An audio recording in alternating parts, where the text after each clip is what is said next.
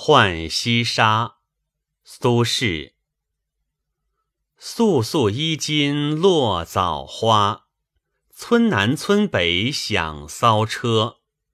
牛衣古柳卖黄瓜，酒困路长惟欲睡，日高人渴慢思茶。敲门试问野人家。此者具名曲子词，即今日所说的唱词儿是也。初起民间，后落于文士之手，遂为雅致。然而花间酒畔艳丽为多，创新境者李后主、柳其清、苏东坡，皆另辟鸿蒙，沾盖百世。然能创新境犹易，创奇境更难。所谓奇，非荒诞怪绝之意，但出人意表，全在长流响外，使人激赏赞叹，此即奇境。在词境中雄乎未有，乍开耳目，不禁称其叫绝者。如东坡此作，可谓奇甚。常说天风海雨，一袭绮罗香泽之席，足令颂者胸次震爽，谓之轩朗辽阔。此尤是不寻常之为奇者也。若颇公此等词，则唯以最寻常、最普通。最不值得入咏的景物风光，写之为诗，此真奇外之奇。可知千古未有之奇境，正在无奇之中。试看他首句即奇：“花落衣上簌簌有声，何花也而具此斤两？”曰：“枣花。”枣花者，无丽色，无浓心，形状细细，最不惹人注目。而经东坡一写，其体所而质重，纷纷而飘落于过路人，使之衣襟皆满，飒飒如闻声响。此境已极可喜矣。此簌簌之枣花声。旋即为另一种会会之妙音所夺，又何音也？曰骚车。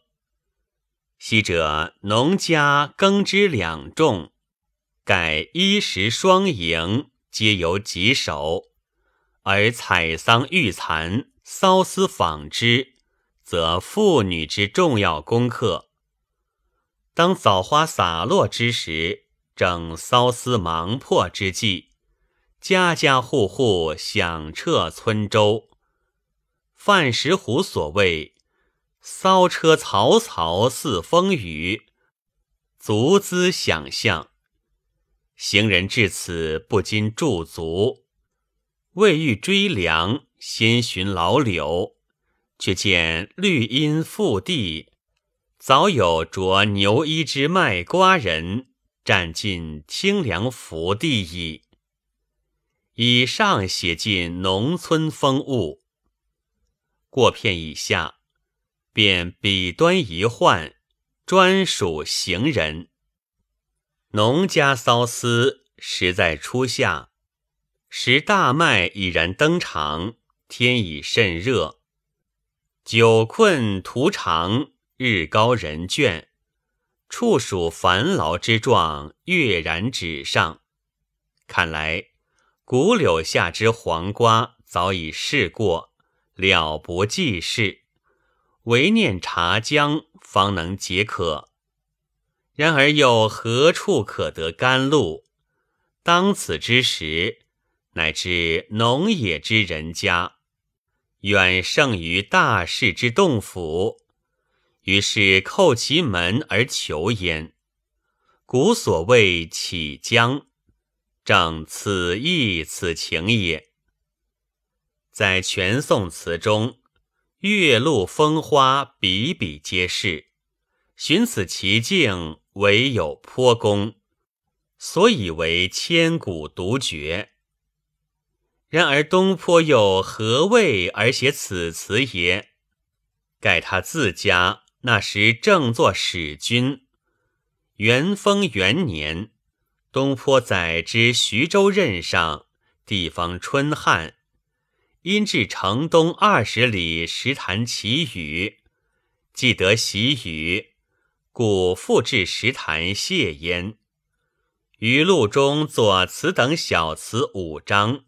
此其第四也，一片为民忧喜之心情，于此写之。其境之奇，其笔之奇，方知并非无故。然而又有一意，亦复不可不知。东坡口不名言，却笔笔是赞美野人，句句是感叹自己。东坡之意若曰：“野人家尚能赐我一杯粗茗，还我可苦；而我可以赐农家者，有何物也？岂不愧杀？岂不痛杀？有如此胸襟，方写得如此词曲。至于文辞音节之美。”尚待细究乎？